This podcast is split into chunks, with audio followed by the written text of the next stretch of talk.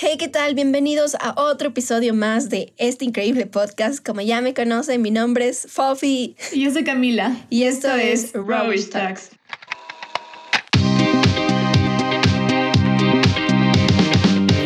Bueno, como ya les habíamos hypeado la semana anterior, hoy tenemos un invitado de honor que en serio, créanme, estamos súper emocionadas, Cam y yo, de poder tenerlo aquí en Rawish Tax con nosotros. Eh, nos encanta todo de, de, este personaje. Eh, cuando le conocimos nos voló la cabeza su música y nada, ahora estamos súper, súper emocionadas de poder conectarnos más con él eh, y que nos cuente más sobre su proceso creativo y cómo funciona su mente al hacer la música increíble que él hace. Ahora sí les revelo el nombre del ganador del puesto número uno del top de artistas ecuatorianos de la anterior semana y su nombre es Mojo Mist. Ajá, estamos full, full emocionados de, de, tenerle en nuestro podcast y también de mostrarles a ustedes como lo increíble que es su música y, y en serio recomendarles así como que un must to tienen que ir a seguirle en, en Spotify porque en serio es increíble y nada, ahorita vamos a tener la oportunidad de, de conocerle un poquito mejor y, y nada, disfrutar de, de, todo, todo su proceso creativo y lo que le inspira y nada, lo que le lleva a hacer la música increíble que hace. Así que ahí vamos. Eh, nada, primero que nada agradecerte por aceptar estar en este podcast con nosotros.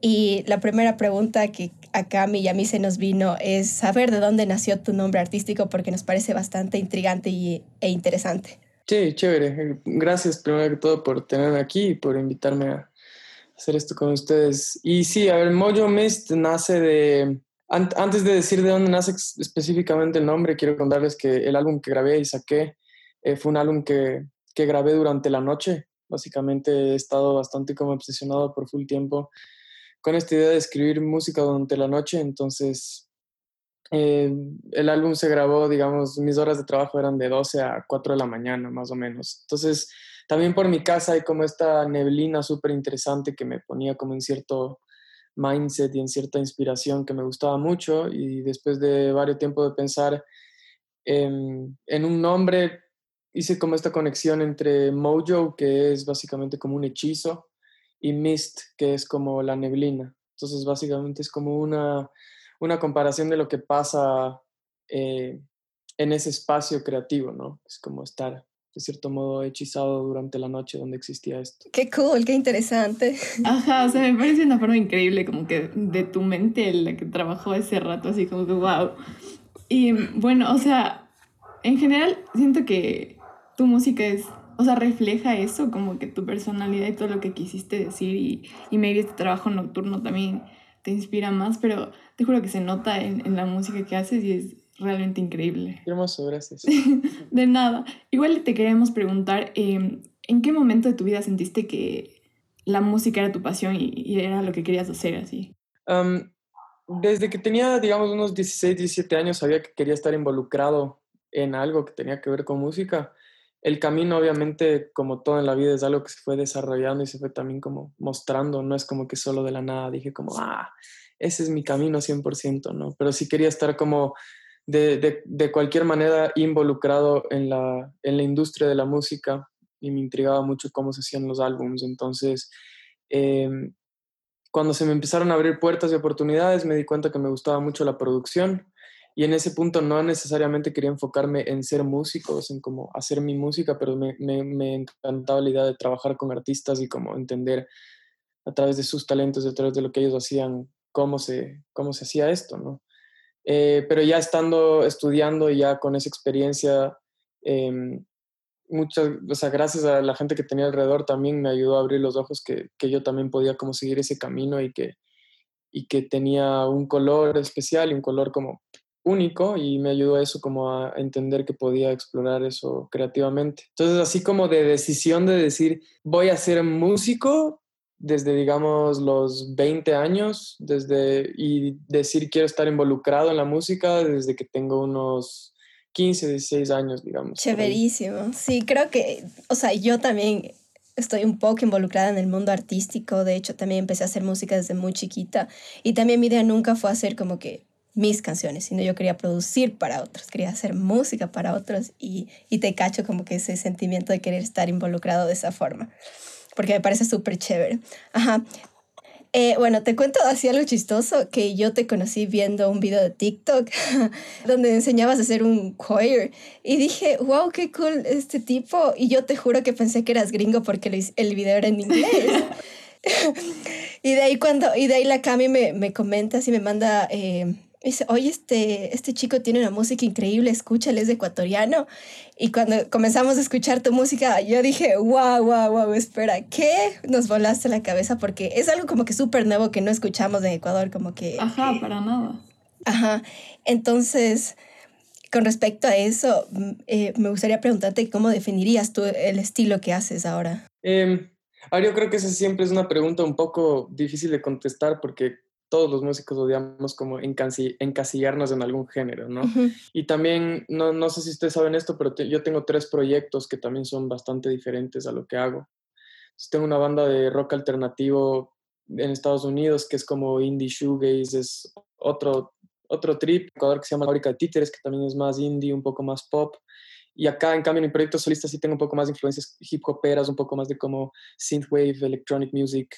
O sea, como que he, estado explorando un montón de cosas, entonces no creo que puedo como definir necesariamente un estilo, em, porque la verdad que además todo lo que surge de mi creatividad y de cualquier creatividad de, de un músico que está realmente tratando de ser honesto y no solo vender, viene también de la época en la que está viviendo y su situación y sus experiencias de vida. Entonces también lo que creo que recolectado a lo largo de estos años simplemente son diferentes colores y simplemente el, el inglés es un color para mí, es, es como una manera diferente de expresar en la cual me meto a otro género, estilo, digamos, lo que sea, para contar historias, ¿no? Y tratar de ser genuino y contar realmente lo que, lo que me está pasando. Entonces, sí, es también no, no, no, solo me he basado en un solo género, porque también he, estado explorando bastantes instrumentos y eso me lleva también como a explorar diferentes cosas. Entonces, cuando practico o toco batería, estoy mucho más metido en como, inclusive a veces un poco jazz experimental, que no digo que soy un jazzero porque nada que ver, pero, pero me meto más en, en trip como Yusef Kamal y todo ese tipo de cosas. En cambio, cuando estoy como basado en sintetizadores, estoy mucho más como gente como Mind Design y entonces ahí como va variando, ¿no? Solo llegan diferentes influencias dependiendo de, de cómo esté escribiendo una canción. Y ahora con, con esto que dijiste, eh, ¿tú creaste todo tu álbum aquí en Ecuador? O sea, ¿tienes un estudio aquí en Ecuador o te mueves de aquí a Estados Unidos o cómo funciona eso? No, fue todo en mi casa. Tengo, ajá, afortunadamente durante los años que estuve en Estados Unidos me porté bien pilas acerca de en qué invertir entonces invertí en equipos que sabía que me iban a durar por muchísimo tiempo y básicamente me traje todo eso. O sea, como que ya tuve las puertas del universo, me dijo, brother, no vas a ser solo productor, sino tienes que hacer tu música. Entonces sí aproveché a decir como, sabía que hacer álbums toma bastante tiempo, sabía que hacer álbums toma bastante dinero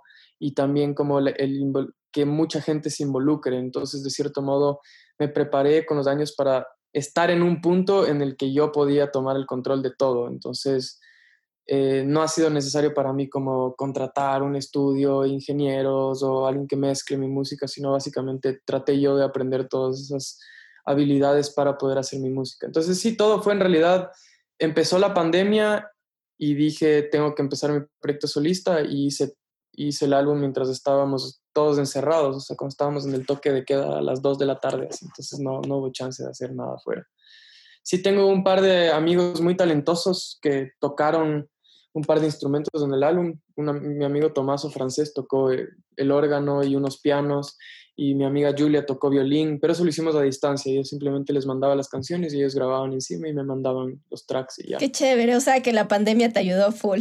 Claro, no, la pandemia fue lo que realmente empezó este proyecto. O sea, yo sabía que era algo que, que, que quería como explorar, pero la pandemia me dio y me puso en la posición en la que ya era hora de hacerlo y me dio mucho de qué hablar también. Entonces eso fue, en realidad, fue de, las mejores cosas que me pudieron haber pasado como músico en esa época, ¿no? Ajá, qué cool, qué cool me parece todo. Igual como que, como menciona esto de la pandemia, y el explorar varios colores, creo que nos dio ese tiempo, ¿no? A todos. Y mm, te quería comentar que a mí por lo general la música en español no me gusta, pero me gusta full como tú le incorporas en tu música y fue como que wow, wow. O sea, en serio me gusta full tu estilo. Y quería preguntarte, o sea, ¿qué músicos te gustan a ti? No sé, como que te inspiran o dices, igual y quiero ser como ellos o esta parte de ellos me gusta y, que, y me gustaría incorporar en, en mi música o algo así. Claro, también ha sido, ha sido por épocas, ¿no? Como que ciertas personas me han llamado mucho la atención en ciertas épocas, pero sí, para darte un, un par de nombres, por ejemplo, alguien como Kevin Parker, que es el de, el de Tame Impala, fue alguien que me, me inspiró mucho a decir como, qué chévere poder tener las riendas de un proyecto y como guiarlo tú y hacer lo que más puedas tú sin depender de mucha gente. Eh, entonces Kevin Parker fue, ha sido una gran influencia y desde muy chiquito también James Blake y Bon Iver me dieron como sentimientos de bastante como oscuridad y frialdad, pero, que, pero hermosas, que realmente me hacían como entender esa parte sensible de, la música. Y también gente que ha aprendido también a, cómo cuenta historias, ¿no? Así gente como Mac Miller, el último álbum que sacó antes de que se muera fue un álbum que en la pandemia me, o sea, así me dio un corazón y era todos los días de este álbum de Mac Miller y fue increíble. También eh, Andy Schoff es alguien así también, Anderson Pack en su manera también de, de rapear y cómo, cómo frasea y cómo expresa, me encanta. Productores como Kuko, eh, Nick Hakim. Y bueno, hay más, ¿no? Los Beatles siempre obviamente están impregnados, creo que en la cabeza de la mayoría del planeta. Claro. y sí, Ahí te di algunos nombres chéveres. Este productor, productor también que les estaba mencionando que se llama Mind Design es, es, como una dirección que estoy queriendo explorar bastante, porque estaba muy acostumbrado yo a, a grabar, o sea, yo estudié full en estudio grande, grabando como instrumentos acústicos y baterías y como tuve una época, por eso si es que escuchan mi banda In the Universe, la de Nueva York, que es, que es rock alternativo, e, era mucho así de como la pasión de, la ingeniería de las baterías, ¿no? Me encantaba así la sonoridad de la batería. Pero alguien como Mind Design también me ha ayudado como a explorar la parte de baterías electrónicas y como la producción más como por ese lado. Y eso es básicamente lo que estoy haciendo ahorita, que ya estoy, ya estoy componiendo el... Estoy componiendo dos álbumes ahorita, uno en español y uno en inglés. Y el que es en inglés es bastante con baterías electrónicas y, y más por ahí. Qué cool, igual ya nos diste como que un sneak peek de tus próximos proyectos. Sí, no, tratando de sacar todo.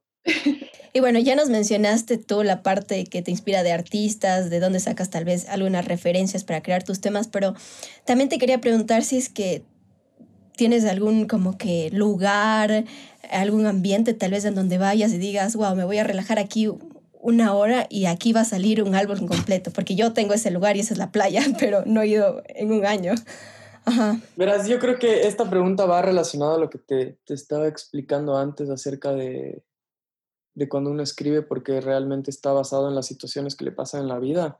Más que un espacio físico, bueno, obviamente mi estudio es un espacio físico donde estoy 100% yo y, estoy súper conectado, ¿no? Pero más allá de un espacio físico, es como la capacidad de entender cómo canalizar las experiencias que te están pasando en tu vida. Entonces, e, es, increíble el balance que existe entre ese lugar de paz y relajación y felicidad, pero en realidad la mayoría de canciones y, muchas de las cosas que también estoy escribiendo ahorita sí pueden venir de una parte del ser humano que son bastante tristes, ¿no? Entonces, como no necesariamente es solo un lugar donde vas y te desconectas de todo, sino más bien es como interiorizar lo que te está pasando para canalizar cosas buenas y malas, ¿no? Y ahí es cuando realmente salen cosas que de verdad están contando una historia real.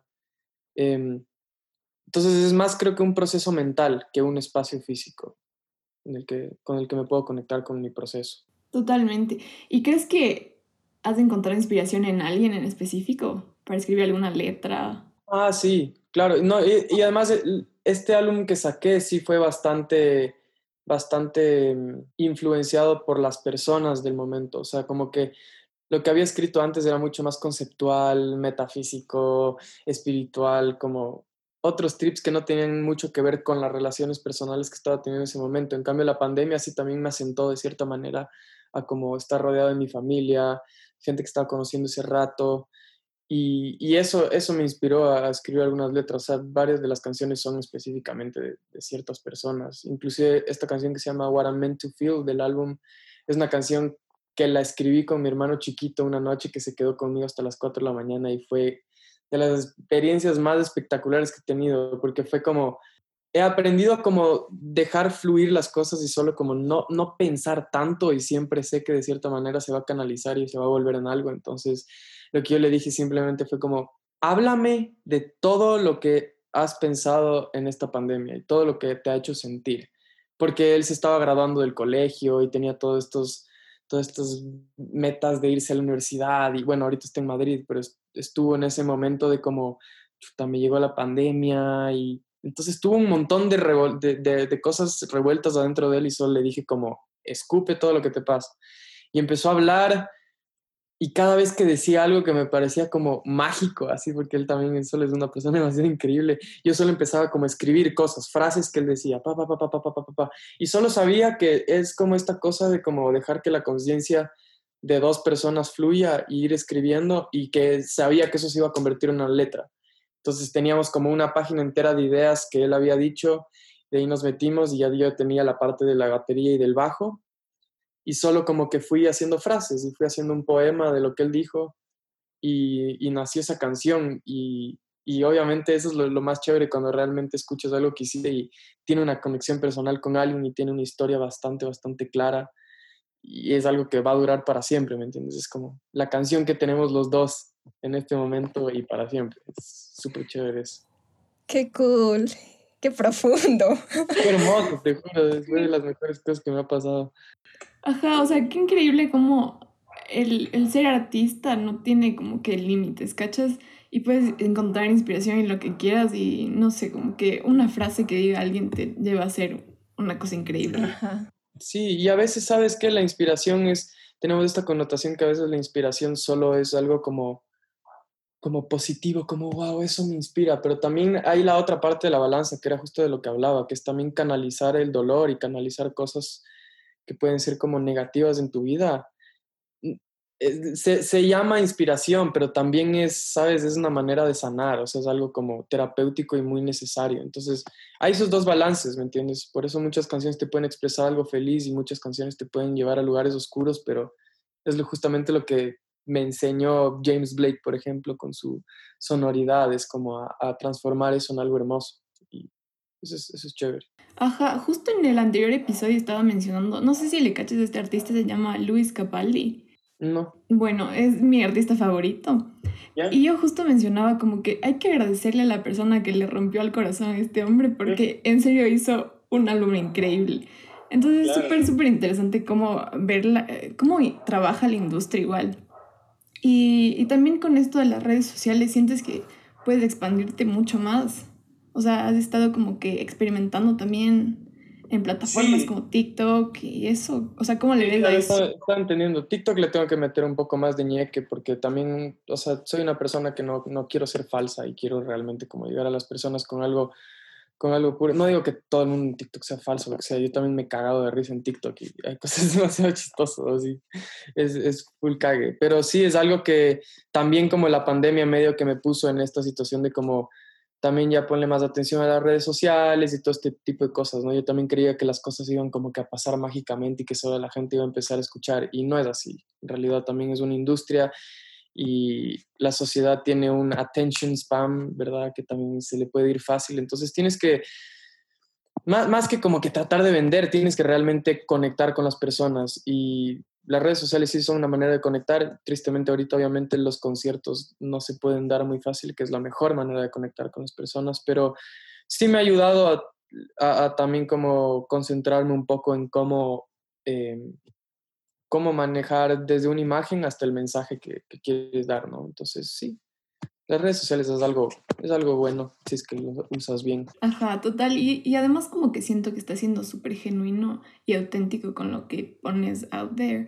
Entonces, eso es lo que nosotros como consumidores como que recibimos y, se nota también, ajá. Entonces es súper nice.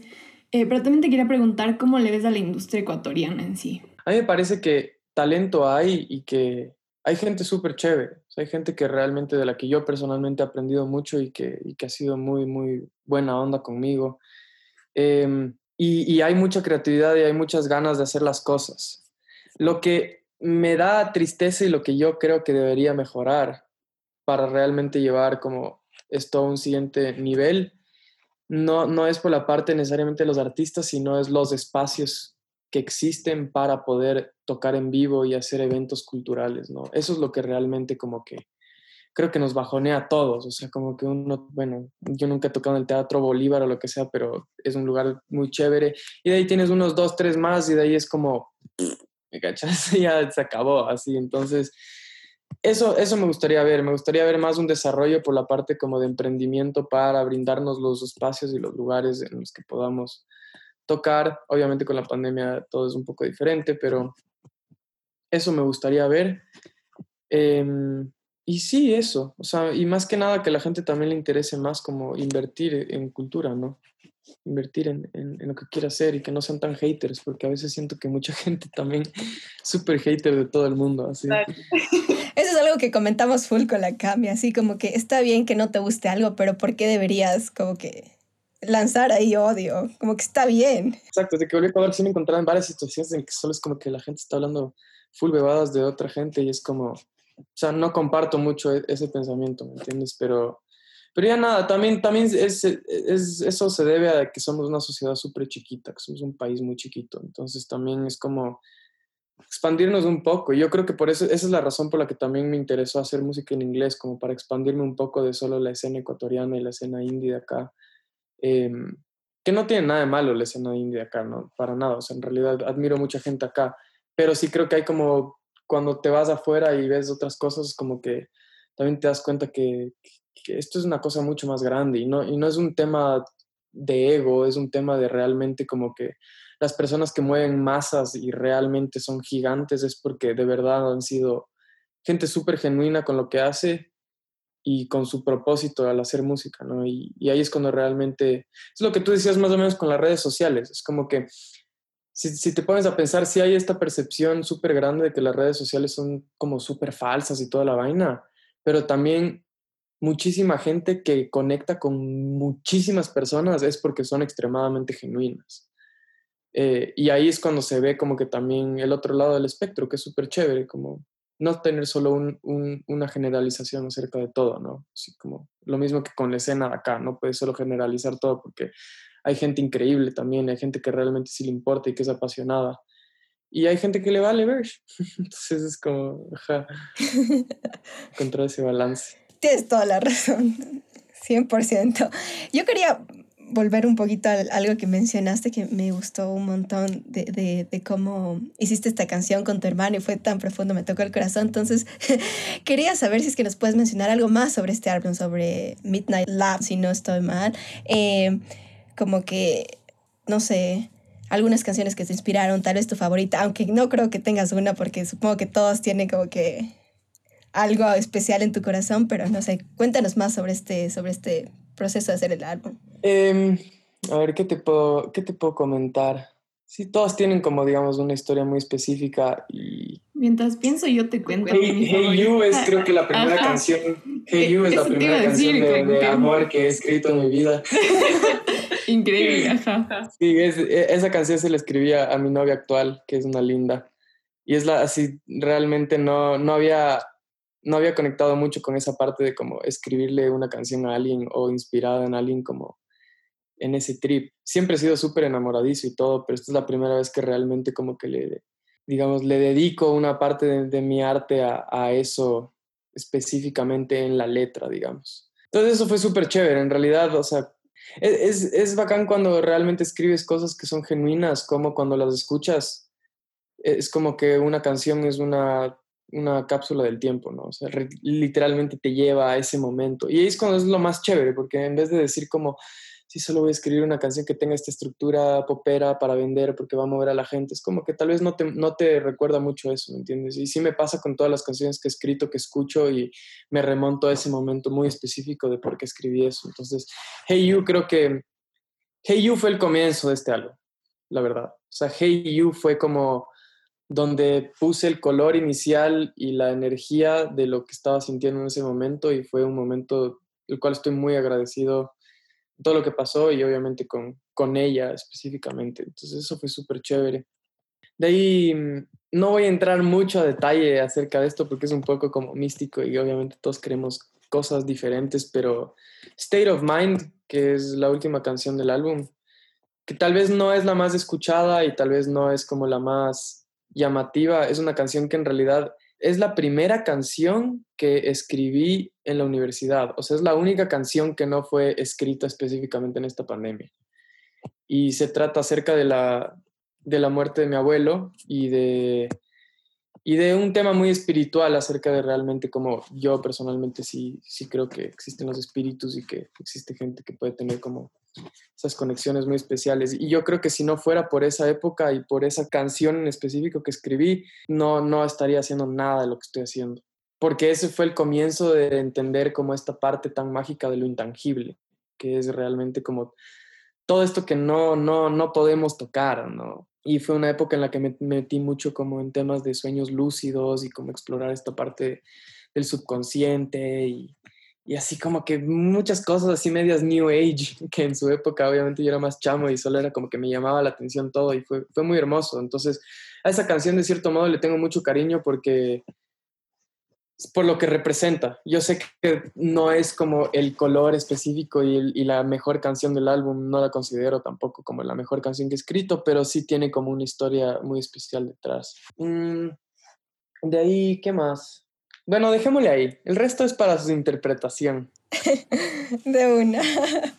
no, súper cool. O sea, te juro, te juro que todo lo que nos estás diciendo se nota con tu música. Qué hermoso, gracias. O sea, es como que en la noche me pongo audífonos y escucho tu música y es como que literal me lleva a ese state of mind, ¿cachas?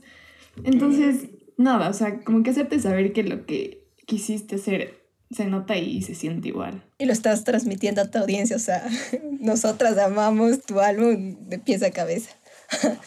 Hermoso.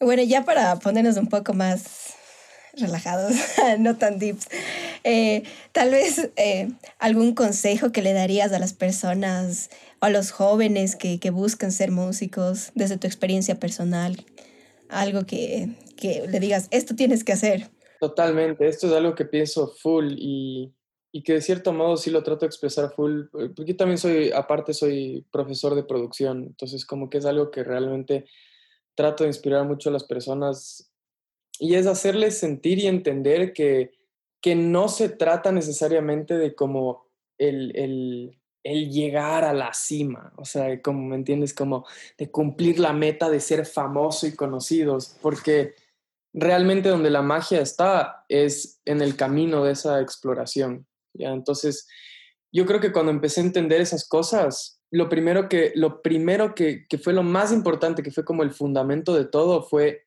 el dejar de, el, dejar de compararme con, con, otros músicos que la estaban haciendo muy bien, por ejemplo, porque lo más importante como un músico y como un productor es a través del proceso realmente encontrar tu color, o sea, realmente encontrar la manera en la que tú funcionas en ese ámbito, ¿ya? Entonces es como, yo, lo, lo, que siempre les digo también es como cuando, cuando tú tienes un como un bloqueo creativo, es importante por un segundo no como comparar sin, ni tener un método que alguien más como que te dice de cómo, cómo encuentras la creatividad y cómo rompes esa barrera, sino más bien remontarte a las cosas que te hicieron querer hacer eso y las herramientas que, que encontraste al comienzo para poder salir de, de, ese quiebre, ¿no? Entonces, cuando yo he tenido como, eh, eh, me di cuenta de esto justo con este álbum también, cuando yo he tenido como bloqueos creativos, me remonto un poco a la parte de cómo empecé a hacer música, que fue a través de la batería, ¿ya? Entonces yo no es que empecé cantando. Entonces de ahí me di cuenta que cuando empecé a entender cómo yo funcionaba en este ámbito, y tienes tu propio color, empiezas a escribir canciones a través de eso. Entonces también no es un consejo que solo le doy a los músicos, sino les doy, les doy eh, este consejo también a los productores que lo tengan en la mente, porque eh, la parte de la producción es hermosa en el sentido que a veces la gente cree que ser productor es solo como que saber hacer canciones y hacer que una canción sea una canción, pero no. En realidad, ser productor tiene mucho que ver con, eh, ¿cómo digo esto en español? Tus social skills, ¿me explico? Tus, tus eh, habilidades con la gente, ¿no? Entonces, como que si tú tienes esto en cuenta y estás trabajando con una banda o con un artista, te das cuenta que también tu rol en ese proyecto es hacer que el artista encuentre justo esto que te estoy diciendo, ¿no? Entonces, eso es súper chévere, como ser el, el, el, intermediario entre esa cosa mística que sucede y la expresión de un artista y, poder facilitar ese proceso para alguien, ¿no? Y es lo mismo que haces tú como, como, como músico, o sea, realmente cuando te digo que tengas un color, me refiero a que también lo más importante para hacer música es tener algo que decir. Entonces, realmente las canciones que, que transcienden y que se quedan para toda la vida son aquellas que vinieron de experiencias reales, ¿no? De, de, gente o sufriendo o gente disfrutando o contemplando la vida. Entonces, es eso, tenga algo de qué hablar, ¿no? Y también sé disciplinado. O sea, obviamente ya, dejando todo lo, lo deep que estamos hablando y, todo, que, que, también estoy en una época en la que estoy bastante inspirado por ese camino, así que sorry que me estoy yendo un poquito por ahí, pero también obviamente por la parte, digamos, técnica y todo ese tipo de cosas, o sea, a ver, hay que entender que sí es una cosa que tienes que enfocarte, estudiar, practicar y seguir, ¿me entiendes? Y, y refinar, o sea, es un craft. Entonces, entender no solo lo que es escribir una canción, sino por qué un álbum suena como un álbum en, cuestiones técnicas de mezcla, de ingeniería. Tener un conocimiento amplio de todas esas cosas te ayudan también a guiar tu proyecto mejor. De ley. Parecía que esto era más un consejo para mí porque siento que lo necesitaba. Así que mil gracias. Es que sí, o sea, lo chévere, lo chévere de todo esto es que realmente yo como te digo, es como que si bien es una industria, es una carrera, es algo como, es súper como psicológico, terapéutico o espiritual, así que soy medio así yo también, entonces como que eh, el, el, trip es, el trip es ayudar a que otra persona también se conecte y se siente feliz, ¿entiendes? Entonces, entonces eso es. Ajá, igual creo que todo lo que dijiste se aplica full a, a cualquier como que área artística, porque nosotras estamos siguiendo cine, entonces siento que es full importante. Yeah esto que dijiste, como que volver al inicio y a tu inspo inicial, así como que si estás todo bloqueado, creo que eso es full importante y no, no le había puesto mucha atención. Pero nada, full chévere. Igual también esto de, de setearte un, un, objetivo full específico y no disfrutar del proceso, eso creo que es full importante. Y justo estaba hablando con un amigo y me preguntaba así como que, ¿cuál es tu sueño? Y yo así de, antes te hubiera dicho como que maybe trabajar para la CW o Warner pero ahora es como que, nada, disfrutar, eh, disfrutar del proceso y, e intentar hacer las cosas bien y, y, dejar algo positivo en todo lo que hago y, y ya, básicamente. exacto. Sí, y obviamente no te digo como no tengas sueños o no tengas metas, claro. porque en realidad la visualización de esas cosas son muy poderosas, pero digo como no solo trates de buscar la satisfacción personal cuando llegues ahí, sino realmente aprende a vivir el camino. Y Exacto, justo lo que estabas diciendo. Eso es. Full, full night, ajá. Qué inspirador. Así que ya sabe todo el mundo, aprendan a vivir el camino. Ajá, 100%. Estamos, estamos en una sesión zen el día de hoy. ya cojan sus cristales y ya estamos. Ajá. Cero joder, está en el cuarto guardados. Bueno, no, nada, muchísimas gracias. En verdad nos has llenado un montón con todo tu cabeza y, no sé, conocer cómo funciona todo tu proceso creativo me ha volado a mí la cabeza y literal todo lo que dijiste lo voy a aplicar ahora mismo. O sea, yo pensaba irme a pegar una siesta después aquí. No, disciplina, vamos a, a tratar de ser mejores. Nada, en verdad te quedo muy agradecida. No, gracias por el espacio. Me encanta, me encanta hablar con gente como ustedes y es súper bacán así cuando realmente es genuina la cosa. Así que chévere. Ajá. Igual sí, agradecerte full, full por como que darnos del espacio para hablar contigo y conocerte. Y nada, decirte que tu música en serio es increíble y sigue haciendo todo lo que quieras, que aquí estamos para escucharte, fans fieles y todo. Sí, una cosa más, si quieres dejar eh, por aquí tus redes sociales o cómo te encuentran para que la gente te pueda comenzar a seguir y ahí también eh, empezar a escuchar tu música. Sí, lo bueno de este proyecto en específico es que el nombre Mojo Mist no, no existe en nada más, así que eso es algo que facilita mucho a las personas también encontrarme. Si es que buscas en cualquier lugar, sea Instagram, TikTok, Twitter, lo que sea, existo y solo hay un Mojo Mist, así que vayan a escuchar. Sí, de una y pilas, todo el mundo vaya a darle amor a Mojo Mist, recomendado aquí por Cami Sofía. Y se vienen, se vienen dos álbums, dos álbums que estoy cocinando, uno en español y uno en inglés. Buenísimo. Mil gracias. Chévere. Te quería preguntar si es que podemos poner como que un mini clip de tu música o alguna canción que quieras que se escuche para que... De ley, de ley. Sí, ¿cuál quieres que pongamos? alguna? Ajá. Pongan Hey You. Hey You, sí. Yeah, hey you, hey you. I would love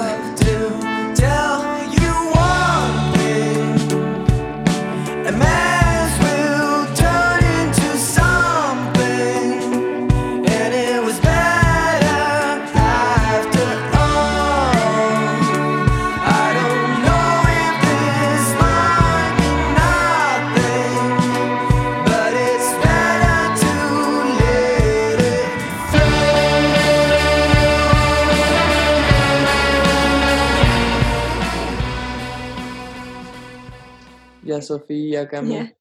Mil gracias. Gracias. Cuídense mucho y sigan, sigan ahí haciendo lo suyo. ¿ah? Buenas. Tú también. Ya nos vemos. Bye. Bye. Wow, yo me he quedado sin palabras con esta entrevista, la verdad.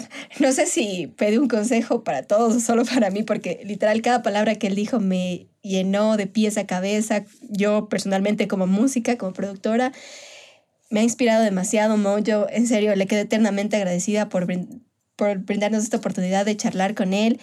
Y pues espero que a ustedes también les haya inspirado muchísimo, como lo hizo conmigo, que se lleven algo muy productivo de, de esta charla, de este podcast. Y nada, ya saben, escuchar la música de Mojo porque en serio es súper, súper buena y ya nos hypeó que tiene dos álbumes que desde ya yo estoy... Ya, o sea, ya quiero. Ajá. Sí. Ajá, igual quería decir que, nada, muchas gracias por, por habernos dado la oportunidad y espero que les haya gustado un montón. Igual si ustedes quieren hacer música o lanzarse a hacer algo, lo que sea, que les quede estos consejitos, ¿no? Como que aplica para todo, diría yo. Y, y nada, en serio, en serio, vayan a escuchar su música, no se van a arrepentir. Sí, así que pilas. De nuevo, muchas gracias por escucharnos y... No tenemos frase. Piensa una frase ahorita. A ver qué se te viene a la mente. Y bueno, ya que nos pusimos a discutir la frase del día, como estamos tan hypeadas e inspiradas por lo que Mojo dijo, creo que la frase más ideal para este día sería que de cualquier situación puede salir una obra de arte. Nice. Y eso, pues, eh, muchísimas gracias. Eh, esperemos verlos en nuestro próximo episodio de Rawish Talks. Como siempre, los queremos un montón. Tengan un hermoso fin de semana y conmigo hasta la próxima. Bye. Muchísimas gracias por escuchar. Les vemos pronto. Bye.